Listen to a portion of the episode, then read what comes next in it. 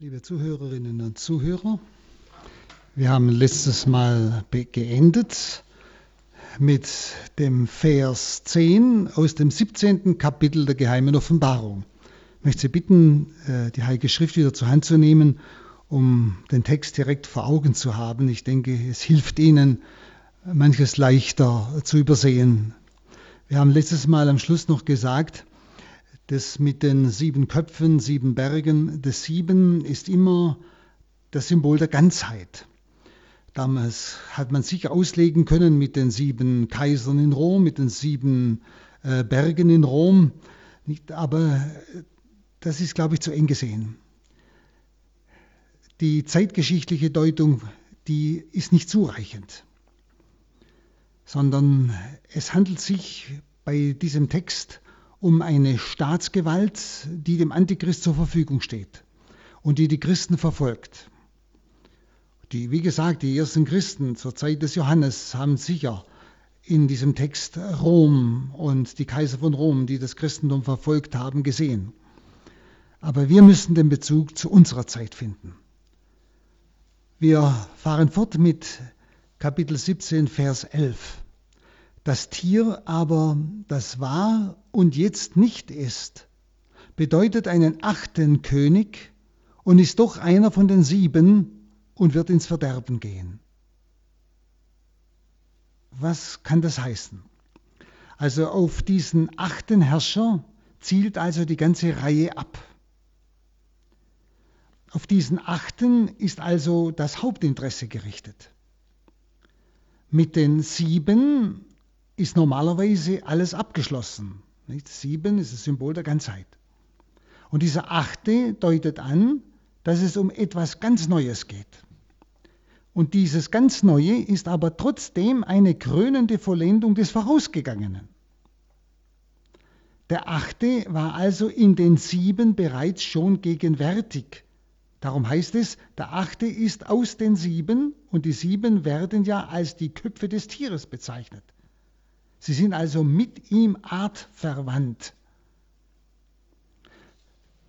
Vielleicht kann man es auch so sehen, dass das, was eigentlich mit dem Antichrist gemeint ist, dass das immer wieder aufleuchtet in der ganzen Geschichte, in verschiedenen Gestalten, nicht, die gleichsam schon hinweisen, schon dieses Wirken des Antichrist gegenwärtig setzen oder spürbar machen. Und doch ist auch der achte von ganz anderer Art als die sieben, heißt es. Das Tier war ja bereits im Kapitel 13, Vers 10 bis, bis 10 geschildert worden, und zwar als Inkarnation Satans, das Tier, das aus dem Meer aufsteigt. Und zwar als ein übermenschliches, dämonisches Wesen. Also in dem achten tritt nicht mehr ein Mensch in Stellvertretung des Antichrist auf, sondern dieser selbst tritt in Erscheinung. Nämlich der Antichrist selbst. Das ist der achte. In allen Wirklichkeiten des Wiederchristlichen, in der Geschichte, also Christenverfolgung, alles was gegen das Christentum war, in all diesen Wirklichkeiten hat sich dieser achte bereits angemeldet. Äh, denken Sie mal an 2 Thessaloniker 2,7. Da schreibt Paulus, denn die geheime Macht der Gesetzwidrigkeit ist schon am Werk. Nur muss, er, muss erst der beseitigt werden, der sie bis jetzt noch zurückhält. Oder in 1 Johannes 2,18 heißt es, meine Kinder, es ist die letzte Stunde. Ihr habt gehört, dass der Antichrist kommt.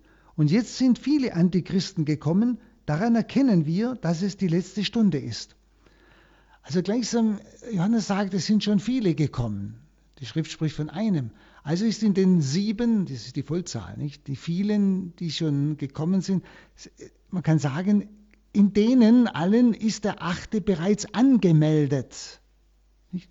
Oder in 1 Johannes 2, 22, wer ist der Lügner, wenn nicht der, der leugnet, dass Jesus der Christus ist? Das ist der Antichrist wer den Vater und den Sohn leugnet. Das ist der Antichrist. Nicht? Und ich denke, das haben wir ja immer wieder in der Geschichte erlebt, aber das alles waren Hinweise nicht? auf den achten, auf den eigentlichen Antichrist. Mit seinem Auftreten erreichte Gottes Feindschaft und die Christusfeindschaft in der Weltgeschichte ihren Höhepunkt, aber auch ihr Ende, beides. Wir haben also in der ganzen Kirchengeschichte diese Gottesfeindschaft, diese Christenverfolgung, nicht? Aber es kommt ein Höhepunkt, wo all die Angedeuteten in einer Person gegenwärtig werden, im Antichrist. Und da wird die Christusfeindschaft einen Höhepunkt haben aber auch ein Endpunkt. Kraft seiner übermenschlichen Fähigkeiten, nämlich des Antichrist, dieses Achten, und Möglichkeiten, auch übermenschlichen Möglichkeiten, die er hat, vermag der Antichrist die ganze Weltherrschaft an sich zu reißen, bevor ihn Gott ins Verderben stürzt. Und sein Ende ist bereits zum zweiten Mal in unserem Abschnitt angemerkt, wie es schon im Vers 8 war. Dann Vers 12 bis 13. Die zehn Hörner, die du gesehen hast, bedeuten zehn Könige, die noch nicht zur Herrschaft gekommen sind. Sie werden aber königliche Macht für eine einzige Stunde erhalten, zusammen mit dem Tier. Sie sind eines Sinnes und übertragen ihre Macht und die Gewalt dem Tier. Also die zehn Hörner des Tieres werden also vom Engel auf zehn Könige gedeutet, die auch schon bei Daniel bereits in Daniel 7, 24 angedeutet sind. Sie können das selber nachlesen. Sie treten also erst in Zukunft auf, von Johannes her gesehen, und nehmen mit dem Tier teil an seiner Herrschaft, aber nur für kurze Zeit. Sie sind getreue Vasallen des Tieres, dem sie all ihre Macht, und zwar ihre politische Macht, ihre wirtschaftliche Macht und ihre militärische Leistungskraft zur Verfügung stellen. Also es werden ganz konkrete Staaten sein, die dem Antichrist, dem Tier, zur Verfügung stehen. Und zwar auf diesen Ebenen, militärisch, politisch, wirtschaftlich. Und 14. Sie werden mit dem Lamm Krieg führen, aber das Lamm wird sie besiegen. Denn es ist der Herr der Herren und der König der Könige. Bei ihm sind die Berufenen, Auserwählten und Treuen. Also mit Hilfe dieser menschlichen Machthaber führt der Antichrist, der selbst dämonischer Vasall Satans ja ist, nicht? führt den Kampf gegen Christus und seine Getreuen. Und der Ausblick auf Frieden leuchtet auch hier kurz auf, wie schon im Kapitel 14, Vers 1 bis 5, auch wo, sie, wo Johannes das Lamm auf dem Berge sah und so weiter. Der Engel weist bereits auf den Ausgang des Kampfes hin. Gegen alle Macht der Welt bleibt Christus und seine Auserwählten Sieger. Und das ist wichtig festzuhalten. Die Begründung solcher Siegesgewissheit liegt im Absoluten, nämlich der auf dem Throne Gottes erhöhte Herr, das Lamm. Das muss siegen. In ihm liegt unsere Siegesgewissheit. Bei diesem Sieg wird das Lamm sich offenbaren als der Herr der Herren und der Könige der Könige, wie es dann auch im Kapitel 19, Vers 16 heißen wird. Dann der Vers 15, und er sagte zu mir, du hast die Gewässer gesehen, an denen die Hure sitzt. Sie bedeuten Völker und Menschenmassen, Nationen und Sprachen. Also der Engel deutet jetzt das Weib, die Hure Babylons. Es war gerade die Rede vom Endschicksal des Tieres. Und darum erklärt der Engel jetzt auch das Schicksal des Weibes, bevor er erklärt, wer das Weib ist. Und gerade diese Vielzahl, nicht, wo er aufzählt, Völker, Massen, Nationen, Sprachen, das, sind diese, das ist diese kosmische Vierzahl. Es bedeutet eine gewaltige Menschenmasse, dass anstatt Stämme Masse steht, das drückt aus, dass es wirklich ferngesteuerte, ja gewissens getrübte Menschenmengen sind, die vom Tier missbraucht werden. Dann Vers 16. Du hast die zehn Hörner und das Tier gesehen. Sie werden die Hure hassen, ihr alles wegnehmen. Bis sie nackt ist, werden ihr Fleisch fressen und sie im Feuer verbrennen. Also jetzt geschieht das Unglaubliche, nämlich das Tier, also der Antichrist, zerstört mit Hilfe seiner Vasallenkönige, also ganz konkreter politischer Mächte, zerstört mit, äh, mit Hilfe seiner Vasallenkönige die eigene Hauptstadt, Babylon. Die Hure, die er auf seinem Rücken trug, nicht? Die Hure Babylon, die, die, das Weib saß ja auf dem Rücken des Tieres. Die Hure, die er, nämlich das Tier, auf seinem Rücken trug, der Antichrist, nicht? Tier, Antichrist, wird in teuflischem Hass umgebracht. Also die Gottesfeinde richten sich selbst. Das ist ja interessant, das ist unglaublich. Also die Schilderung, zum Beispiel, wie es heißt hier, wüst, nackt, fressen, verbrennen, die kommen daher, dass zwei Bilder hier zusammengenommen sind, nämlich sowohl die Stadt Babylon wie die Hure. Sind beides Bilder für das Gleiche, nicht? Dann Vers 17, denn Gott lenkt ihr Herz so, dass sie seinen Plan ausführen. Sie müssten den Plan Gottes ausführen. Sie sollen einmütig handeln und ihre Herrschaft dem Tier übertragen, bis die Worte Gottes erfüllt sind. Also hier erfahren wir den Grund für das widersinnige Handeln des Antichrist. Das ist eine ganz große Beruhigung für die Kirche, die sich auf verlorenen Posten fühlen muss in dieser Situation. Es ist auch eine Erklärung für so viele unverständliche Widersprüche, die uns im Lauf der Geschichte begegnen. So viele unverständliche Widersprüche. Gott allein kommt mit allem und jedem unbedingt und immer ans Ziel, auch wenn es auf weiten Umwegen geschieht. Wenn Sie denken, der Kommunismus und der Nationalsozialismus, sie wollten beide Gott abschaffen und haben sich gegenseitig bekämpft. Das ist so ein, ein Beispiel von diesem Widersinnigen, wo der Antichrist, wo der, das Tier gleichsam ja, seine eigenen Leute bekämpft. Also die glauben, dass sie führen, also Menschen, die glauben, dass sie führen, sie werden geführt. Und die, die glauben, dass sie befehlen, sie müssen gehorchen, ohne dass sie es merken. Es ist die totale Demaskierung der Macht. Sie müssen Gottes Plänen dienen, ob sie wollen oder nicht. Dann Vers 18, die Frau aber, die du gesehen hast, ist die große Stadt, die die Herrschaft hat über die Könige der Erde. Also gemeint ist die mächtige Hauptstadt der gottlosen Welt, die auf dem Fundament errichtet ist, das der Teufel selbst gelegt hat. Und vom Ende dieser Stadt ist nun im Folgenden die Rede. Das ist das Kapitel 18. Da, da geht es um das Gericht über die Weltstadt Babylon. Also der Bericht ist weniger ein Bildbericht, sondern mehr ein Hörbericht, also Erzählung. Bei dieser Schilderung läuft auch wieder Zeitgeschichte und Endgeschichte in eines zusammen. Also das, was in der Zeit schon geschieht, aber auch und zwar vollendet am Ende der Zeit. Rom von damals wie das ehemalige Babylon werden hier als Sinnbild der Erbfeindschaft gegen Gottes Volk und gegen Gott dargestellt. Denn die römischen Kaiser haben ja das Christentum massiv verfolgt.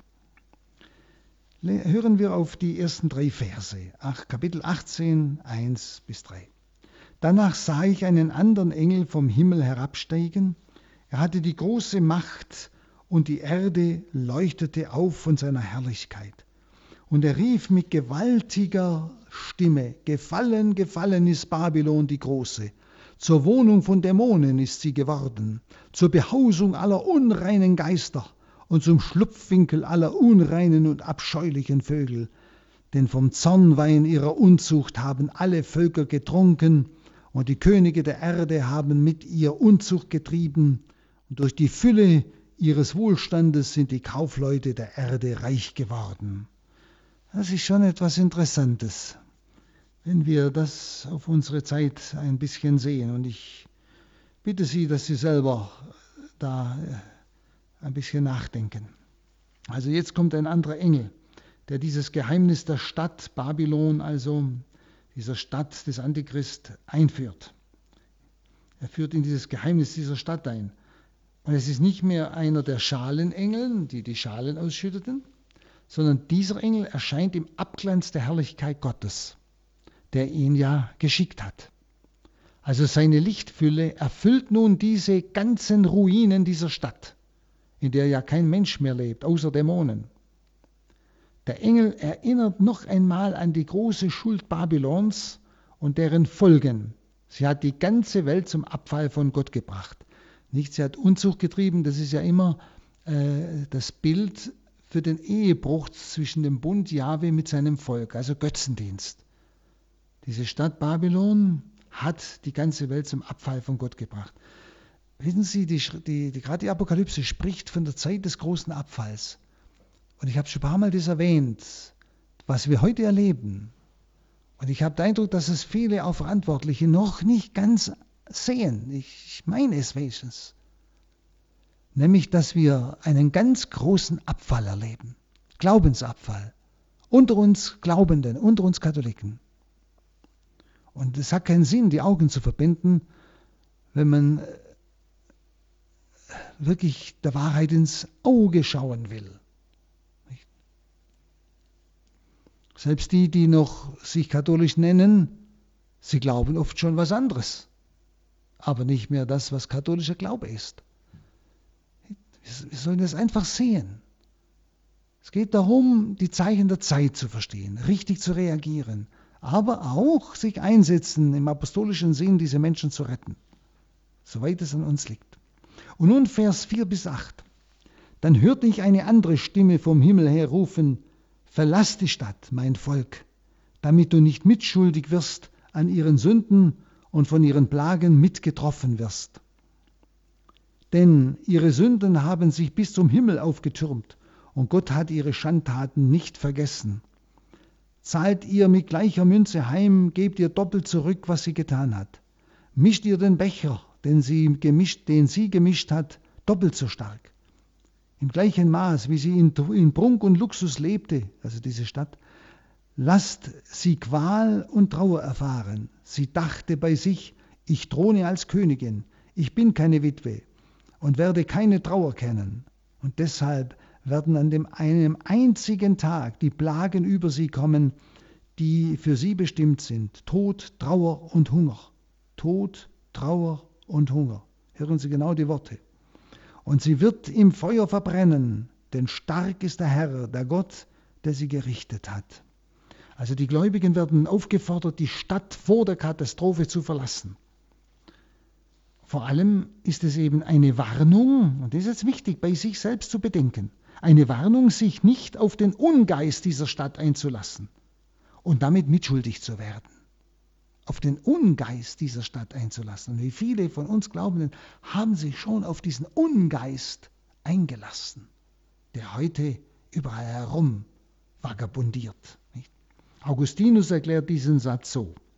Wir wollen uns aus der Stadt dieser Welt auf und davon machen, auf den Füßen des Glaubens, der in der Liebe tätig ist, und zwar hin zum lebendigen Gott, so Augustinus. Das Dilemma des Christen in der Welt besteht eben darin, dass ihm einerseits die Welt als Aufgabe überantwortet ist, jedem von uns, nicht? und andererseits muss er auf der Hut sein, nicht selbst durch verkehrte Anpassung an Gegebenheiten, eben durch Grenzvermischung zwischen Gott und Welt, nicht so ein bisschen Welt, ein bisschen Gott, dass er dadurch dem Geist dieser Welt verfällt. Das ist unsere große Gefahr. Wir haben einen Weltauftrag, einen Auftrag in der Welt, sollen aber geistig ausziehen aus dem falschen Geist der Welt, damit nicht wir in diese Vermischung kommen. So ein bisschen Gott und ein bisschen Welt. Und da sind schon sehr viele drin. Nicht? Viele nehmen die Gesetze des Staates, die absolut unchristlich sind, zum großen Teil, nicht, äh, vom, moralisch her, vom moralischen her, sie nehmen sie wie Gebote Gottes und setzen die Gebote Gottes dafür ab und wollen aber trotzdem Christen sein und sprechen dann von ihrem Gewissen und weiß ich was. Sie haben sich schon eingelassen, werden mitschuldig am Untergang dieser Stadt. Stadt jetzt als Bild nicht, für dieses Reich des Antichrist. Also das wird oft als schmerzhafte Spannung für den Christen in der Welt erlebt, eben dieses in der Welt sein und doch nicht von der Welt sein. Und deshalb hat der Christ auch immer den Auszug zu üben. Schau, das müssen wir jeden Tag. Den Auszug aus dieser Welt, den geistigen Auszug aus dem Denken dieser Welt. Wir denken anders. Wir denken nach den Worten Jesu. Wir orientieren uns an Gott und nicht an der Welt. Also ohne notwendige Entsagung, ohne notwendige Entsagung geht der Mensch in der Welt auf und geht mit der Welt unter. Ich glaube, da sind wir uns einig, liebe Zuhörerinnen und Zuhörer.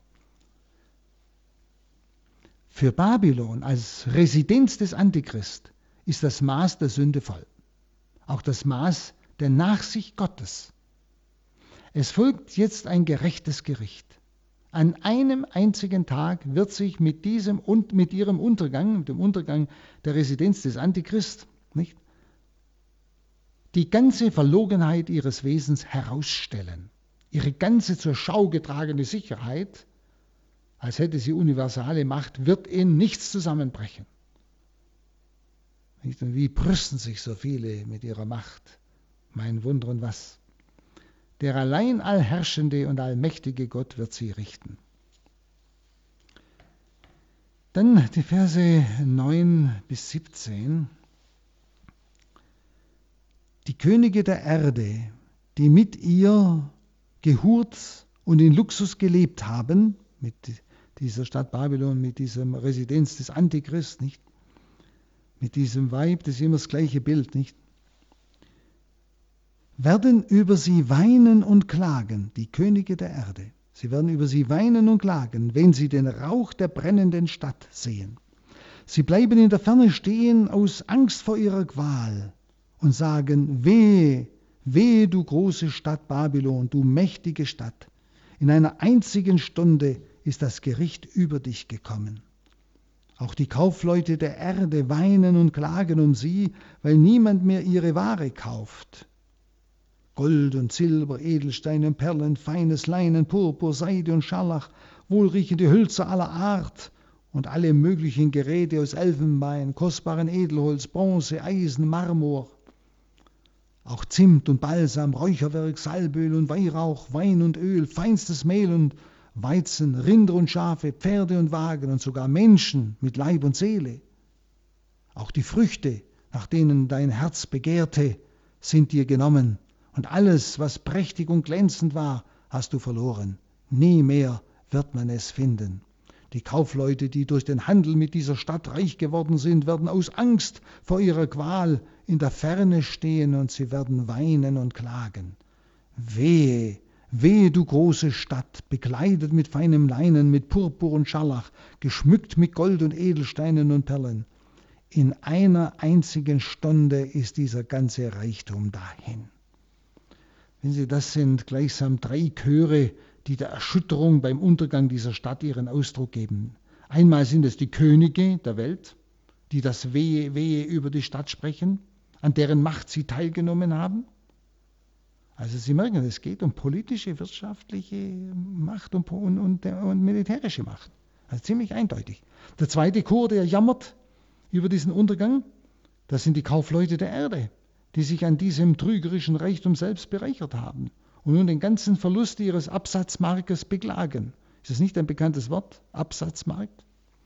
Und diese Stadt hat ihnen nicht nur das Notwendige zum Leben, sondern auch die teuersten Luxusartikel einer verwöhnten Lebensführung abgenommen. Und das zeigt ja die Liste der Importgüter, die da dann aufgezählt werden, nicht? Es waren ja nicht nur Tiere und waren sogar Menschen mit Leib und Seele, über die man wie über eine Sache frei verfügte, die in ihr feilgeboten wurden im Sklavenhandel. Ja, und ich denke, es gibt heute und wahrscheinlich einen Sklavenhandel, nicht nur im, im, im wörtlichen Sinn, sondern in einem anderen Sinn. Wie mit Menschen bei uns umgegangen wird, ob, ob Kleinkind oder alt, nicht? Und wie ehrfurchtslos man mit den Menschen umgeht. Das, hat, das, das hängt da zusammen. Also Gott rächt nicht nur missbrauchte Macht, sondern auch missbrauchten Besitz. Beide sind gleicherweise trügerisch in den Händen der Menschen. Dann äh, 17b bis 19. Alle Kapitäne und Schiffsreisende, die Matrosen und alle, die ihren Unterhalt auf See verdienen, machten schon in der Ferne Halt als sie den Rauch der brennenden Stadt sahen.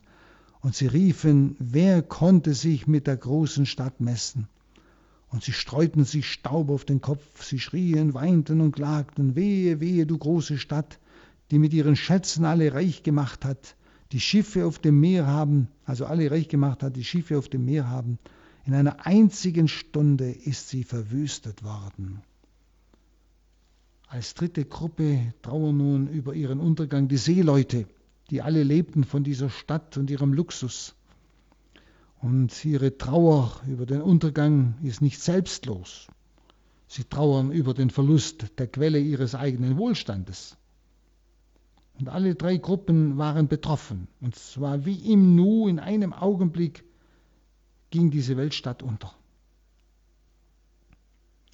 Denken wir an unsere Zeit, in der größtmögliche Absicherung gegen alle Zufälligkeiten des Daseins unser Leben bestimmt. Und das lässt man sich sehr viel kosten. Aber unser Dasein bleibt trotzdem ausgeliefert an den, in dem wir leben und uns bewegen und sind. Nach Apostelgeschichte 17, 28. Es ist ein Bild für die ganze Vergötzung der Werte des Vergänglichen. Und das ist doch sehr, sehr akut. Und Sie hören ja dauernd dieses Jammern und dieses ganze Ringen. Man will wieder zum Wohlstand kommen. Und, und was wird da alles geopfert? Aber es gibt keine Umkehrung, keine Bekehrung zu Gott hin, sondern all diese Suche nach noch mehr und wieder neu zum Wohlstand zu kommen, führt immer weiter von Gott weg. Das ist doch der Eindruck, den man heute hat. Nicht nur Eindruck, es ist so. Dann äh, Vers 20. Freu dich über ihren Untergang, du Himmel, und auch ihr heilige Apostel und Propheten freut euch, denn Gott hat euch an ihr gerecht. Also jetzt bekommt Johannes noch das Urteil des Himmels zu hören. Es ist ein Jubellied im Himmel. Apostel, Propheten, also die Künder des wahren Heils der Welt, die werden aufgefordert, Gott zu lobpreisen, der den Sieg herbeigeführt hat. Bevor aber der Himmel die Dankesliturgie anstimmt, nämlich nachher im Kapitel 19, wird diese Gerichtsvision über Babylons Vernichtung zum Abschluss gebracht, nämlich in den Versen 21 bis 24. Dann hob ein gewaltiger Engel einen Stein auf, so groß wie ein Mühlstein. Er warf ihn ins Meer und rief, so wird Babylon, die große Stadt, mit Wucht hinabgeworfen werden, und man wird sie nicht mehr finden. Die Musik von Harfenspielern und Sängern, von Flötenspielern und Trompetern hört man nicht mehr in ihr. Einen kundigen Handwerker gibt es nicht mehr in dir. Das Geräusch des Mühlsteins hört man nicht mehr in dir. Das Licht der Lampe scheint nicht mehr in dir. Die Stimme von Braut und Bräutigam hört man nicht mehr in dir. Deine Kaufleute waren die Großen der Erde. Deine Zauberei verführte alle Völker. Aber in ihr war das Blut von Propheten und Heiligen und von allen, die auf der Erde hingeschlachtet worden sind.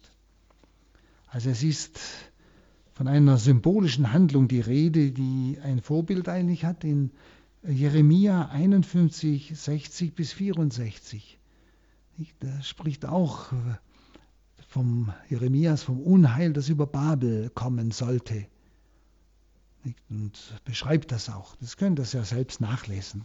Also Babylon ist versunken für immer, wie ein Stein im Meer. Also dieses Reich des Antichrist. Und alle mit, damit die mit ihm zusammenhängen. Also alle Spuren des Lebens sind erloschen. Alle Geräusche des frühen Alltags, das wird ja direkt bildhaft geschildert. Und das auch des Arbeitsfleißes seiner Bewohner sind verstummt.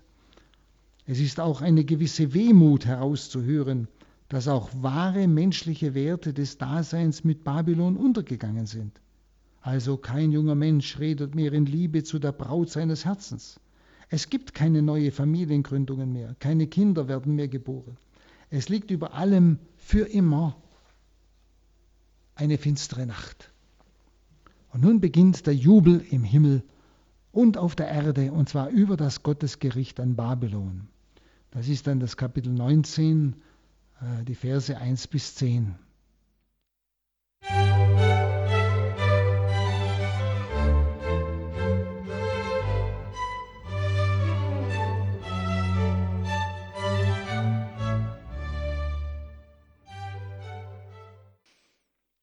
Die Botschaft der geheimen Offenbarung für unsere Zeit. In der Sendung Credo hören wir den Vortrag von Pater Hans Burb.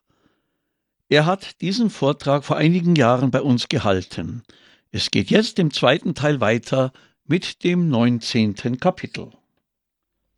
Lesen wir ein die Verse 1 bis 4 zuerst. Danach hörte ich etwas wie den lauten Ruf einer großen Schar im Himmel. Halleluja, das Heil und die Herrlichkeit und die Macht ist bei unserem Gott. Seine Urteile sind wahr und gerecht. Er hat die große Hure gerichtet, die mit ihrer Unzucht die Erde verdorben hat. Er hat Rache genommen für das Blut seiner Knechte, das an ihren Händen klebte. Noch einmal riefen sie Halleluja, der Rauch der Stadt steigt auf in alle Ewigkeit. Und die 24 Ältesten und die vier Lebewesen fielen nieder vor Gott, der auf dem Thron sitzt, beteten ihn an und riefen Amen, Halleluja. Also nun erhebt sich der Blick aus dem verwüsteten Babylon hinauf zum Himmel. Dort feiern die seligen Geister zusammen mit den verklärten Menschen den Sturz der Residenz des Antichrist in Siegesliedern. In drei Chören geht dieser Dank an den, der auf dem Thron sitzt, und jeder Chor beginnt mit dem Jubelruf Halleluja, das heißt, preiset den Herrn. Hier begegnet uns das Halleluja zum ersten Mal in einem christlichen Dokument und zwar einzig im Neuen Testament. Gott wird gepriesen als der Gerechte. Die Ältesten und die vier Lebewesen vor dem Thron des Allerhöchsten greifen diese Anbetung, den Jubelruf auf und bestätigen ihn eben mit dem Amen. Ja, so ist es. Dann Vers 5 bis 8. Und eine Stimme kam vom Thron her, preist unseren Gott, all seine Knechte und alle, die ihn fürchten, kleine und große. Da hörte ich etwas wie den Ruf einer großen Schar und wie das Rauschen gewaltiger Wassermassen und wie das Rollen mächtiger Donner. Halleluja! Denn König geworden ist der Herr unser Gott, der Herrscher über die ganze Schöpfung. Wir wollen uns freuen und jubeln und ihm die Ehre erweisen, denn gekommen ist die Hochzeit des Lammes und seine Frau hat sich bereit gemacht. Sie durfte sich kleiden in strahlend reinem Leinen. Das Leinen bedeutet die gerechten Taten der Heiligen. Also das dritte Halleluja braust noch mächtiger empor zum Thron Gottes. Es ist ein unübersehbarer Massenchor, vereint mit den Stimmen der lautesten Naturgewalten. Das sind ja die vier lebenden Wesen, nicht? Und Rauschen des Meeres und so weiter oder wie das brüllende Rauschen gewaltiger Wasserfälle und das Krachen starker Donner. Also diese Aufforderung aus der Nähe des Thrones Gottes kommt sicher von einem Lebewesen, denn es geht ja um Ehre unserem Gott. Also kann es Gottes Stimme nicht selbst sein. Diese Stimme ist als eines der Lebewesen. Also, und das sind ja die Elemente, nicht? die Schöpfung. Sie ruft zum Lobpreis auf. Nicht? Dass Gott gesiegt hat über die Sünde des Menschen, die die Natur, die die Schöpf, ganze Schöpfung ruinierte. Also die Kirche Gottes auf Erden jubelt und also die Kirche Gottes auf Erden, ja beides, nicht? Himmel und Erde. Jubelt und dankt vor allem deswegen, weil Gott nun im Gericht alles hinweggefegt hat, was seiner Herrschaft im Wege stand. Und der zweite Grund des Jubels ist die Stunde der Hochzeit des Lammes die herangekommen ist. Im Kapitel 21, Vers 9 wird diese Hochzeit des Lammes genauer beschrieben. Das Bild von der Hochzeit durchzieht die ganze Heilige Schrift. Es geht immer um die Beziehung zwischen Gott und seinem Volk, wenn es um die Hochzeit geht. Und dann im Neuen Testament geht es um die Beziehung von Kirche und Christus, Braut und Bräutigam. Und wenn die leidgeprüften Christgläubigen erklären können, dass die Hochzeit des Lammes gekommen sei, dann heißt das, sie sehen die Verheißung der Wiederkunft ihres Herrn in Erfüllung gehen. Er kommt, um seine Kirche, seine Braut aus der Fremde in seine Herrlichkeit heimzuholen. Das ist dieser Jubel der Kirche auf Erden und im Himmel. Also wenn beide, Christus und Kirche, vereint sind, dann ist das Ziel seines Erlösungswerkes voll erreicht. Und so steht dann die Kirche erwartungsvoll und sehnsüchtig in ihrem Brautstaat bereit, wie sie ja hier geschildert wird. ihren Herrn zu empfangen. Ihr Brautkleid ist ein Geschenk Gottes. Das heißt ja, es wurde ihr gegeben. Edote aute. Es wurde ihr gegeben.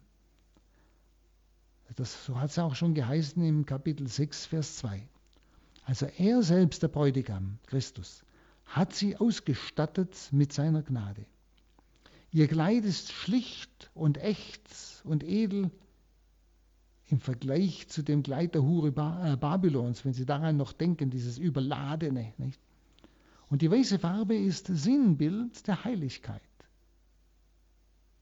Und die Frau des Lammes, sie erwartet die Verklärung in der Herrlichkeit Gottes.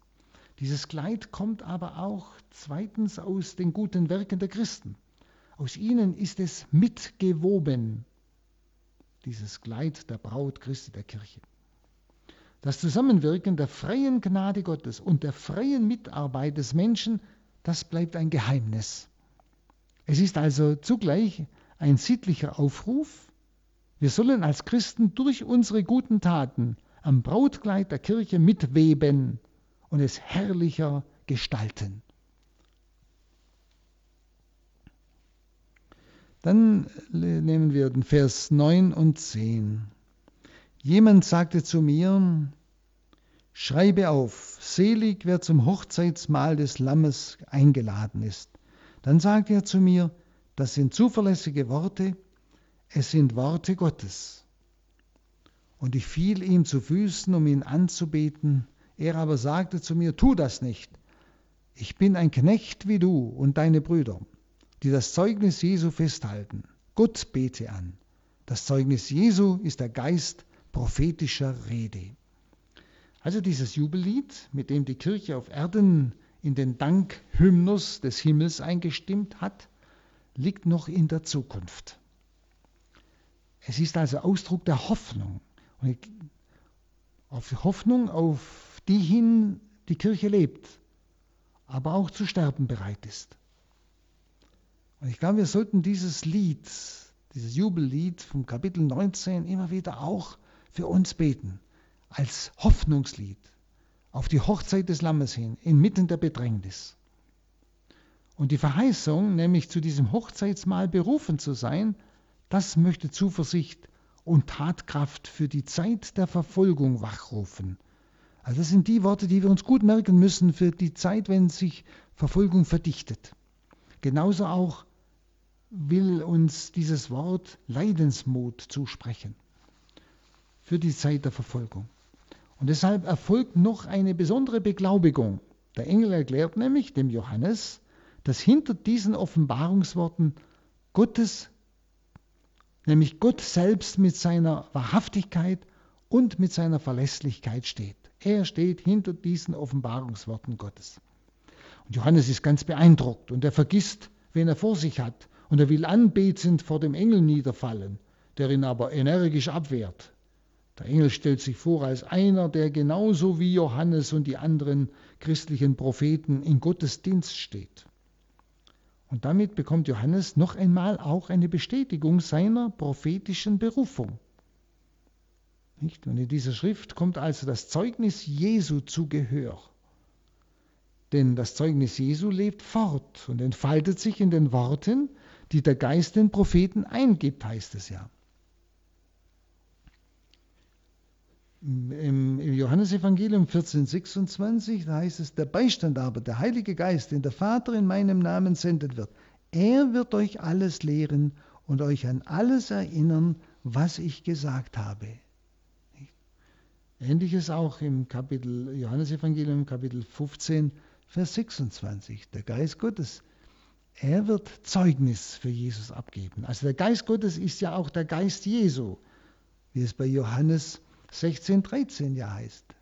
Wenn aber jener kommt, der Geist der Wahrheit, wird er euch in die ganze Wahrheit führen, denn er wird nicht aus sich selbst herausreden, sondern er wird sagen, was er hört und euch verkünden, was kommen wird. Oder im Römerbrief 8, 9 heißt es, ihr aber seid nicht vom Fleisch, sondern vom Geist bestimmt. Da ja der Geist Gottes in euch wohnt, wer den Geist Christi nicht hat, der gehört nicht zu ihm. Oder auch im 2. Korintherbrief 2, 3, 17, Der Herr aber ist der Geist. Und wo der Geist des Herrn wirkt, da ist Freiheit. Also der Geist Gottes ist ja auch der Geist Jesu. Und Verkündigung, die nicht im letzten Christus meint. Und im Heiligen Geist sein Zeugnis weitergibt, eine solche Verkündigung ist keine christliche Verkündigung, die nicht als, eins, als letztes und tiefstes Christus meint. Und im Heiligen Geist sein Zeugnis, das Zeugnis Jesu weitergibt, ist keine christliche Verkündigung. Nun im Kapitel 19, äh, Vers 11 bis 20, 15 hören wir nun von der Wiederkunft Christi und dem Endgericht. Zuerst äh, kommt noch das Gericht über das Tier und seinen Anhang, das ist 19, 11 bis 21. Also das Gerichtsurteil über die antichristliche Welthauptstadt Babylon und die Hure Babylons ist nach Gottes Ratschluss dem Antichrist und seinen Verbündeten zugefallen. Nicht? Das haben wir ja mitbekommen. Das Gerichtsurteil über die antichristliche Welthauptstadt ist nach Gottes Ratschluss dem Antichrist und seinen Verbündeten zugefallen. Sie haben ihre eigenen Leute umgebracht und die Stadt vernichtet. Und zum Gericht über den Antichrist und seinen Gehilfen und seine Gefolgschaft erscheint Christus selbst. Und seine Gefolgschaften, seine Gehilfen, das waren Könige der Welt. Das sind also das hat mit politischen, wirtschaftlichen und militärischen Kräften zu tun. Nicht? Und zu, zum Gericht über sie erscheint Christus selbst. Und danach wird auch ihrem Auftraggeber, nämlich dem Satan, der ist der Auftraggeber des Tieres, wird ihm die Macht auf Erden entzogen. Das ist im Kapitel 20, Vers 1 bis 6. Und er wird dann aus der Schöpfung Gottes für immer verbannt. Das ist 20, 7 bis 10. Und nun kann die Neuordnung der Welt beginnen. Das wird eingeleitet durch das Endgericht, Kapitel 20, Vers 11 bis 15. Nun zuerst einmal das Erscheinen des Logos Reiter im, äh, bei Kapitel 19, Vers 11 bis 16. Es ist die Vision von der Erscheinung Christi. So wie der Erlöser bei seiner ersten Ankunft in der Hilflosigkeit eines Kindes kam und dem Drachen preisgegeben war. Sie erinnern sich an Kapitel 12, nicht? Die Frau, die gebären wollte, das kind, und der Drache, der das Kind verschlingen wollte. Und so verborgen, wie Christus bei seiner ersten Ankunft kam, in dieser hilflosen Form, so verborgen war auch die Wirklichkeit der erlösten Welt zwischen Himmelfahrt und Wiederkunft des Herrn. So verborgen, wie das Kommen des Herrn war. So verborgen ist auch die Wirklichkeit der erlösten Welt zwischen Himmelfahrt und Wiederkunft des Herrn, also heute. Diese Wirklichkeit der erlösten Welt ist vor den Augen der Welt verborgen. Das, was wir erleben, diese Erlösung in uns, das ist vor den Augen der Welt verborgen. Das kann man nicht sehen. Das kann ich nur im Glauben wahrnehmen. Nur die Gläubigen konnten im Glauben diese Wirklichkeit der Erlösung erkennen. Und die Epoche dieser Vorläufigkeit der erlösten Welt ist nun zu Ende. Mit der, Offen mit Offenbarung der Herrlichkeit des erhöhten Herrn, also mit der Wiederkunft, schauen nun die Seinen, was sie bisher geglaubt haben. In Kapitel 14, Vers 6 bis 13 waren ja schon Einzelheiten dieses wiederkommenden Herrn geschildert. Und deshalb kann jetzt die Schilderung vom Eintritt des Ereignisses kurz gehalten werden. Schauen wir auf den Vers 11. Dann sah ich den Himmel offen und siehe, da war ein weißes Pferd. Und der, der auf ihm saß, heißt der Treue und Wahrhaftige. Gerecht richtet er und führt er Krieg. Also zum dritten Mal schon sieht Johannes den Himmel geöffnet. Das erste Mal im Kapitel 4, Vers 1 und im Kapitel 11, Vers 19. Und von nun an wird er sich nicht mehr schließen, denn der, der jetzt kommt, wird sie nicht mehr verlassen, wie ehedem in der Himmelfahrt. Bei der ersten Ankunft ist Jesus zurückgekehrt in den Himmel. Und jetzt wird er sie nie mehr verlassen. Es wird ein weißes Ross genannt, so wie an anderer Stelle die weiße Wolke. Das ist ja immer das Zeichen der Gegenwart Gottes. Der Richter erscheint ja im Rahmen unseres Bildes als Heerführer, der über seine Feinde triumphiert. Und das strahlende Weiß des Pferdes bedeutet eben die Zugehörigkeit zu der verklärten Welt des Himmels. Und der Reiter wird mehr von innen her geschildert, also gleichsam von seinem Wesen her und von der Art seines Handelns her, nämlich als der Treue und Wahrhaftige. Das ja ist ein inwendiger Wert. Und so ist der Menschensohn schon am Anfang vorgestellt worden, gleich am Beginn der Apokalypse im Kapitel 1, Vers 12 bis 20, nicht als treuer und wahrhaftiger. Also es war der Bezug genommen auf die Zuverlässigkeit seiner Worte und die Zuverlässigkeit seiner Verheißungen. Mit der Wiederkunft erweist sich, dass der Gläubige nicht umsonst sich auf ihn verlassen hat und in der, Folge, in der Verfolgung standgehalten hat. Und diese Namensformel zeigt ganz kurz und bündig sein Bekenntnis zu der Beziehung Christi und seiner Kirche auf Erden. Also die nachfolgende Aussage spricht über sein richterliches Walten, seine Einstellung gegenüber den Feindmächten in der Welt. Aber schon beim Propheten Jesaja, in Jesaja 11, äh, 3 bis 5, ist der Messias geschildert als der, der richtet mit Gerechtigkeit. Der richtet mit Gerechtigkeit. Und jetzt erscheint er, um seinen Gläubigen Recht zu verschaffen von ihren Gegnern. Dann der Vers 12. Seine Augen waren wie Feuerflammen und auf dem Haupt trug er viele Diademe. Und auf ihm stand ein Name, den er allein kennt. Also die Symbole der Herrschermacht sind nicht beschränkt wie beim Drachen. Das ist Kapitel 12, Vers 3 und seinem auch, sagen wir, diese Symbole der Herrschermacht bei seinem Ebenbild, dem Tier. Das ist Kapitel 13, Vers 1. Sondern der Reiter auf dem weißen Ross ist allmächtig. Der ungenannte Name, der sagt sein Wesen aus.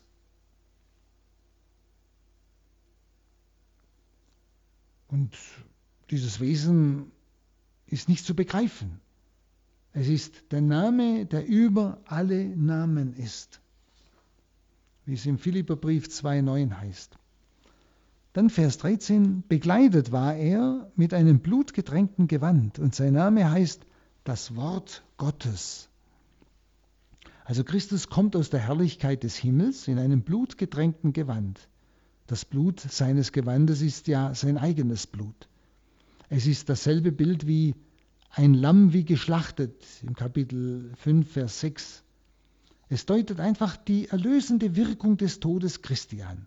Die erlösende Wirkung des Todes Christi. Der Richter der Welt ist auch der Erlöser der Welt. Er kommt ja als Richter, aber mit dem Gewand der Erlösung seines Blutes. Und denn dieser Name des Reiters ist nicht eine nachträgliche Mitteilung des eben nicht genannten Namens im Vers 12, nicht?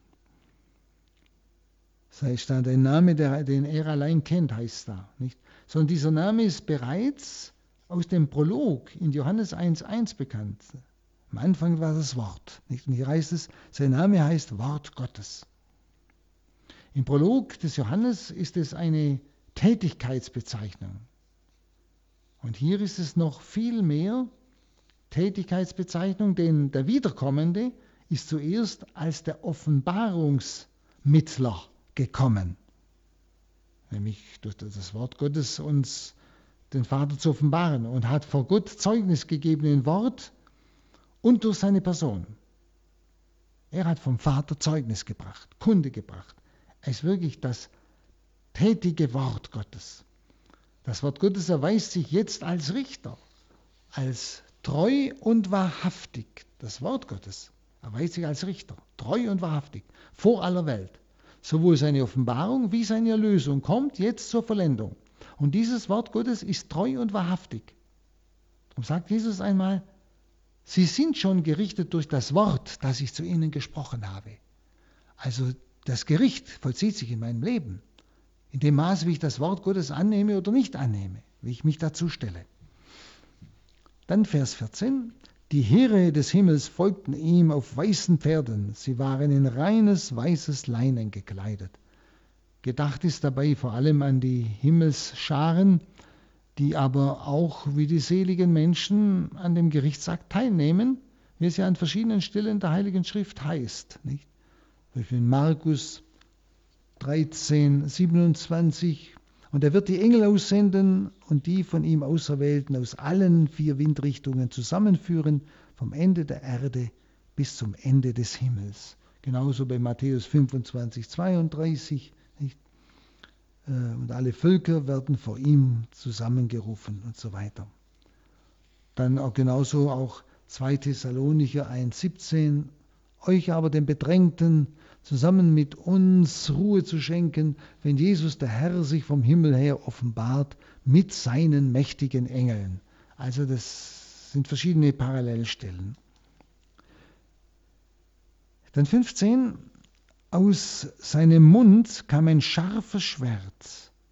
Mit ihm wird er die Völker schlagen, und er herrscht über sie mit eisernem Zepter. Und er tritt die Kälter des Weines, des rächenden Zornes Gottes, des Herrschers über die ganze Schöpfung. Also bisher ging es ja um die Beziehung von Christus zu den Gläubigen. Jetzt geht es um die Beziehung zu den Völkern, das heißt zu den Ungläubigen.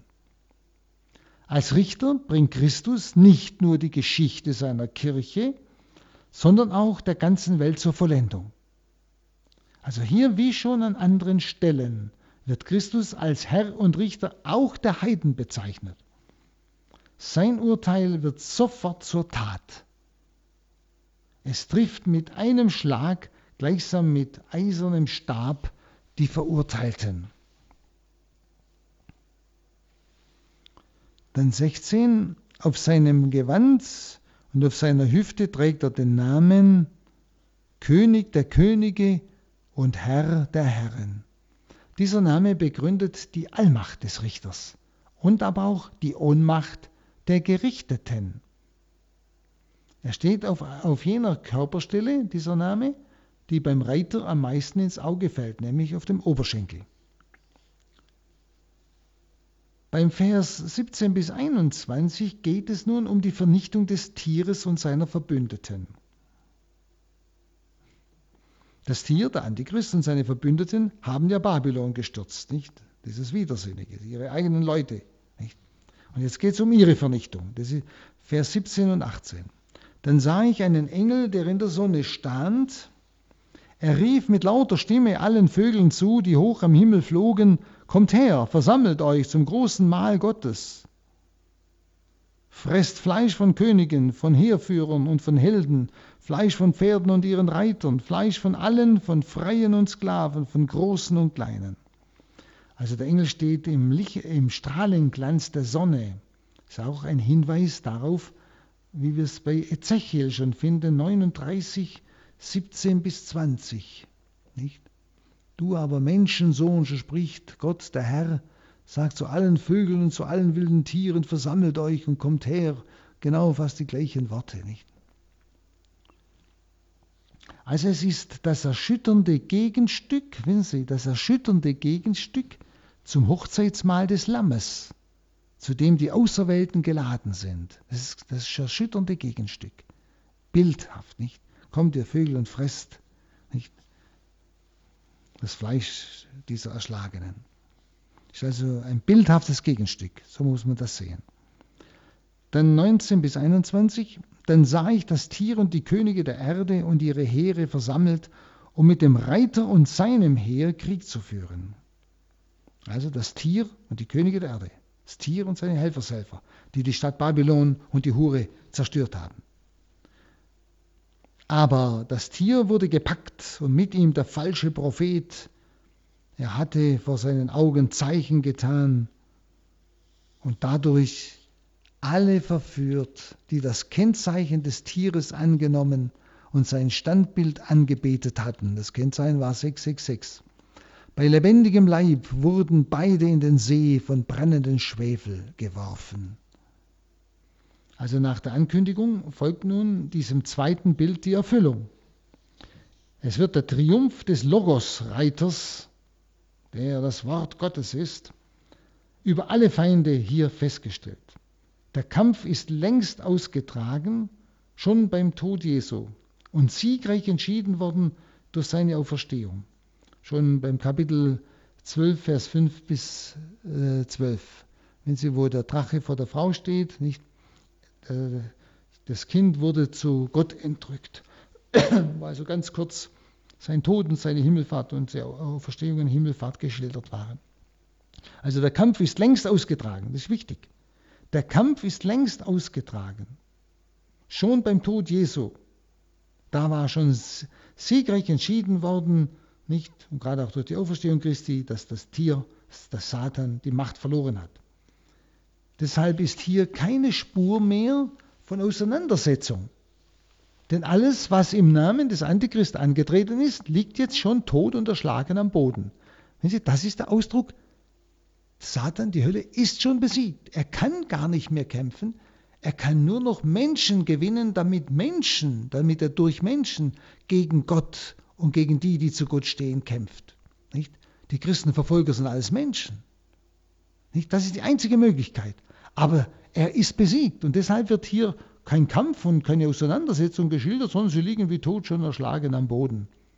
Also wenn sich der Löwe aus dem Stamme Juda enthüllt vor der Welt, hat er längst schon gesiegt. Und es geht nur noch um die Folgen aus seinem Sieg für die Weltgeschichte. Die Folgen aus seinem Sieg für die Weltgeschichte, nicht Kirchengeschichte. Und das geschieht ohne Anstrengung und ohne Aufwand hier, wenn Sie es noch einmal lesen wollen. Nicht? Die sogenannten scheinbar Allmächtigen auf Erden, nicht? das Tier, die Könige der Erde, die sind wie von einer Ohnmacht gelähmt und ergriffen. Die beiden Tiere, das Tier und der falsche Prophet, nicht? Das sind die beiden Tiere, werden dorthin zurückgebracht, woher sie gekommen sind, nämlich in die Hölle. Ihrem ganzen Anhang spricht der allmächtige Richter das Todesurteil und es wird sogleich vollstreckt. Und von dem endgültigen Schicksal der Tieranbeter ist dann später nochmals die Rede im Kapitel 20, Vers 15 und 21. Und nun ähm, heißt es dann in 21 noch, die übrigen wurden getötet mit dem Schwert, das aus dem Munde des Reiters kam, und alle Vögel fraßen sich satt an ihrem Fleisch. Nun das Gericht über den Satan, das ist die geheime Offenbarung 20, 1 bis 10.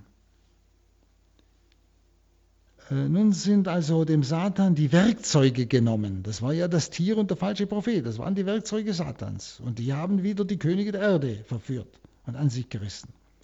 Nun sind dem Satan die Werkzeuge genommen, nämlich das Tier und sein Anhang.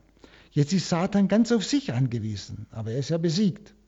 Und durch die Erscheinung Christi hat sich seine eigene Situation total verändert. Mit der Erlösungstat Christi war er bereits schon auf verlorenem Posten. Nicht das, was im Kapitel 12 schon gesch geschildert ist. Es war ihm aber noch eine Frist gelassen, sein Unwesen auf Erden weiterzutreiben. Denken Sie an 1212, nicht? Er wurde auf die Erde gestürzt. Und da hat er weiter Krieg geführt gegen alle, die zu Christus halten. Und dieser Aufschub ist nun vorbei.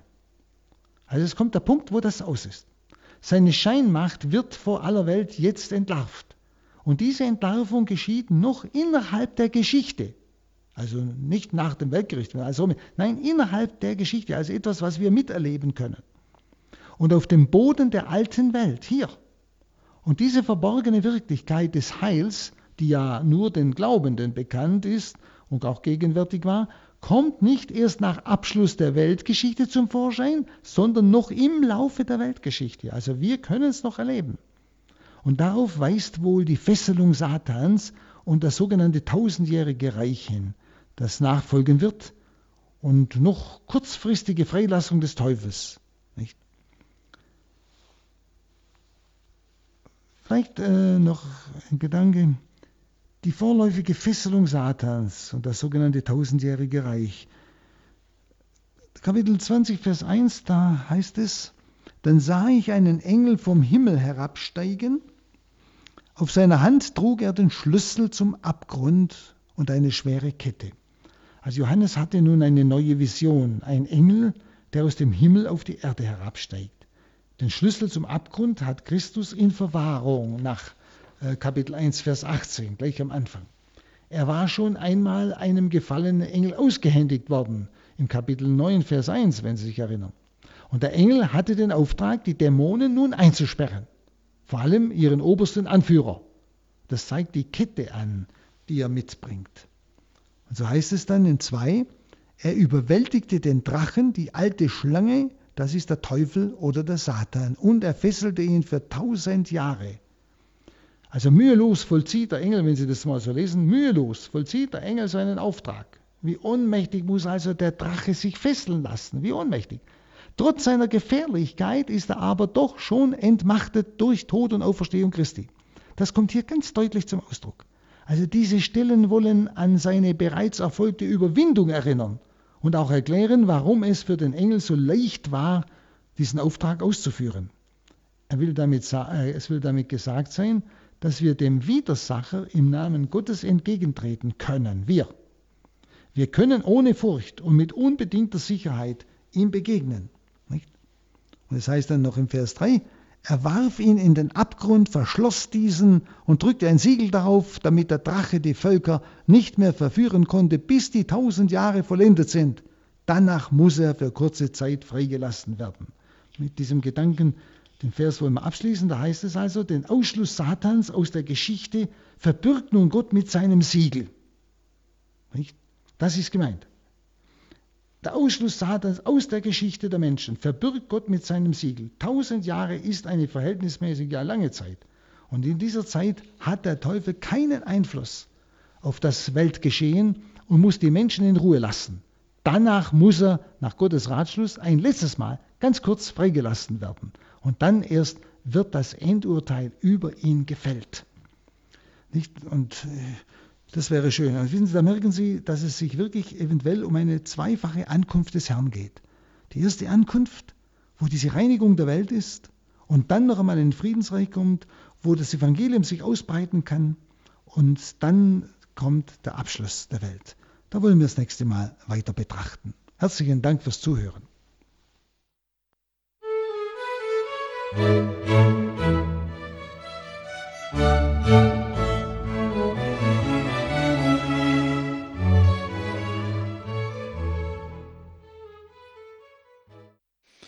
Das war die Sendung Credo mit der Botschaft der geheimen Offenbarung für unsere Zeit. In einer Wiederholung hörten wir den elften Teil des Vortrags von Pater Hans Burb. Liebe Hörerinnen und Hörer, wenn Sie möchten, können Sie von diesem Vortrag eine CD bestellen über unseren CD-Dienst unter der Telefonnummer 08 328 921 120. Ich wiederhole 08 328 921 120. Der CD-Dienst ist zu den üblichen Geschäftszeiten erreichbar. Auch über das Internet können Sie diese Sendung auch als Podcast herunterladen oder den CD-Dienst erreichen. Die Adresse lautet www.horeb.org.